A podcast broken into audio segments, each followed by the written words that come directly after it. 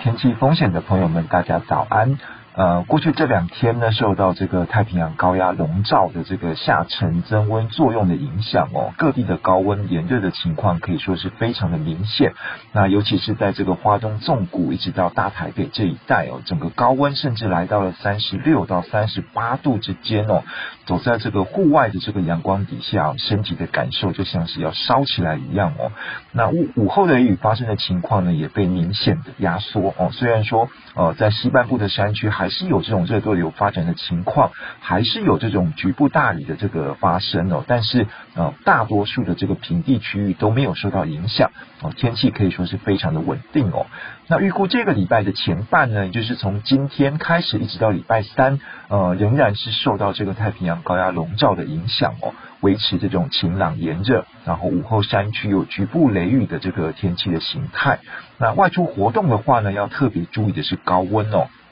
预估在大台北还有花东地区呢，持续会有这种三十六到三十七度以上哦，非常酷热的温度发生的机会哦。那另外阳光紫外线也非常的强哦，提醒大家哦，不但要多喝水预防中暑，同时务必要做好防晒的准备。那如果可以的话呢，其实白天期间哦，尽量待在室内哦，会是一个比较好的一个选择。那山区到了午后呢，仍然会有热对流雷雨出现的情况哦，不过哦，整个降雨。的范围还是以山区为主，平地的部分呢，比较不受到影响啊，所以说如果要到山里面活动的话，还是要留意这个午后的天气变化的情况。那预估到了这个礼拜的后半哦，由于是这个太平洋高压会慢慢的减弱。加上南边低压带的水汽北上哦，台湾附近会退到这个太平洋高压边缘啊，西南风的环境里面，整个天气就会变得比较不稳定哦。预估迎风面哦，从榆林家以南的这个地方呢，从礼拜四开始哦，就会转变成一整天大概都是多云到阴哦，有短暂阵雨或是雷雨的天气。那尤其是夜晚到清晨之间哦，整个降雨的机会会是特别的高。